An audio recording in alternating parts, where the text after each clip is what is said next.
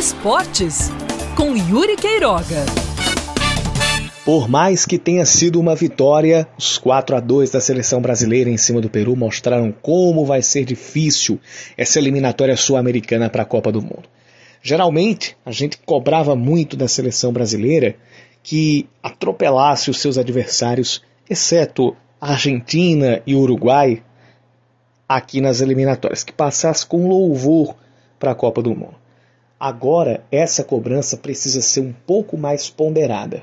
Primeiro, porque o nível da seleção brasileira não é mais aquele de priscas eras. E segundo, porque existe uma evolução de várias outras seleções. Não é de hoje que, além de Argentina e Uruguai, a gente tem Chile e Colômbia despontando até mesmo com melhores condições para disputar uma Copa do Mundo, para pintar bem nas eliminatórias. O Chile, que foi campeão das Copas de 2015 e 2016, Copa América, evidentemente, não foi para a Copa do Mundo de 2018 por trapalhadas internas, porque por futebol iria.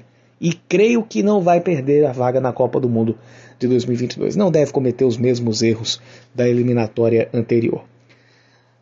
Mas além dessas seleções, existe Peru, que enfrentou o Brasil nesta terça e que tem lá seus valores, seus bons valores e que tem um fator casa muito forte.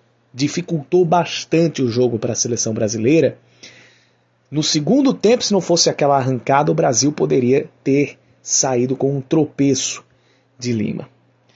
O técnico Tite agora não tem mais aquela coisa de chegar como salvador da pátria na seleção brasileira ele já tem o handicap de uma Copa do Mundo e tem nessa experiência um fator a favor e um fator contra. O a favor é já conhecer como é que o negócio funciona.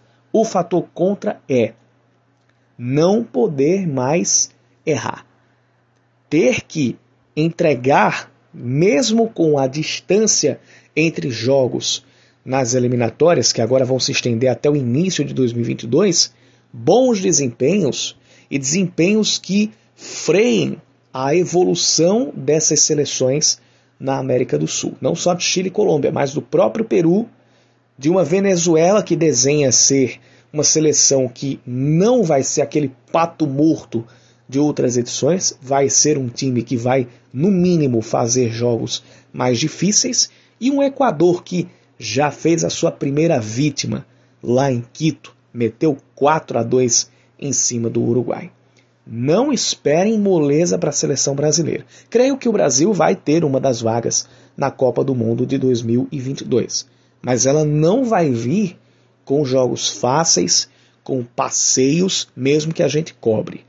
E a gente, enquanto torcedor, vai ter que se acostumar com jogos muito mais difíceis e entender que este é sim um novo normal no futebol da América do Sul.